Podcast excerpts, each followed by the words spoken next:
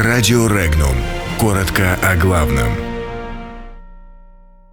Россия выяснила, кто стоит за провокацией Киева. Сотрудники ФСБ выяснили, по чьему заданию действовали корабли Украины. Трамп высказался об инциденте в Керченском проливе. Литовский суд постановил, что член горсовета Клайпеды нарушил присягу.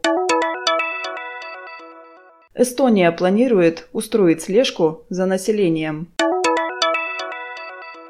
Смольный не сможет отменить парад в честь 75-летия снятия блокады. Координацию украинских кораблей, задержанных российскими пограничниками 25 ноября в Керченском проливе, осуществляли два сотрудника Службы безопасности Украины, сообщает ФСБ России. Один из задержанных, оперуполномоченный Главного управления военной контрразведки Службы безопасности Украины Андрей Драч признался, что экипажи украинских кораблей нарушили российскую границу сознательно и специально игнорировали предупреждения сотрудников погранслужбы.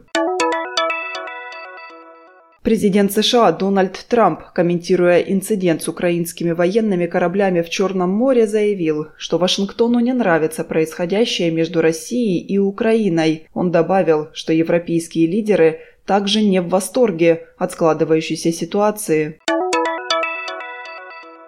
Верховный административный суд Литвы открыл возможность вынесения импичмента члену Горсовета Клайпеды от партии «Союз русских Литвы» Вячеславу Титову. Коллегия судей приняла решение признать Титова виновным в нарушении присяги и Конституции за его слова о том, что лидер так называемых «лесных братьев», расстрелянный по приговору советского суда в середине 50-х годов прошлого века за убийство гражданского населения, Альфредас Романаускас Ванагас, ответственен за гибель по меньшей мере 8 тысяч гражданских лиц. Эти слова, которые Титов позднее подкреплял решением советского суда, названы грубым нарушением присяги и Конституции.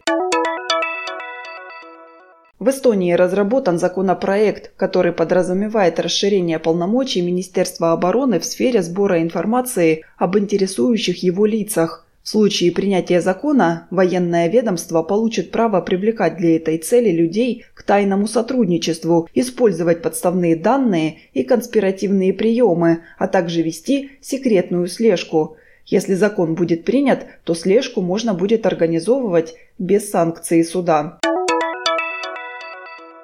Решение о проведении парада на Дворцовой площади Санкт-Петербурга в день 75-й годовщины полного освобождения Ленинграда от фашистской блокады принималось на федеральном уровне, поэтому власти Санкт-Петербурга не имеют полномочий его отменять. Это следует из ответа чиновников Смольного на обращение одной из жительниц Петербурга – Ранее группа общественных деятелей в открытом письме обратилась к властям с просьбой не проводить военный парад, называя его неуместным в День блокадной памяти и скорби. Подробности читайте на сайте Regnum.ru.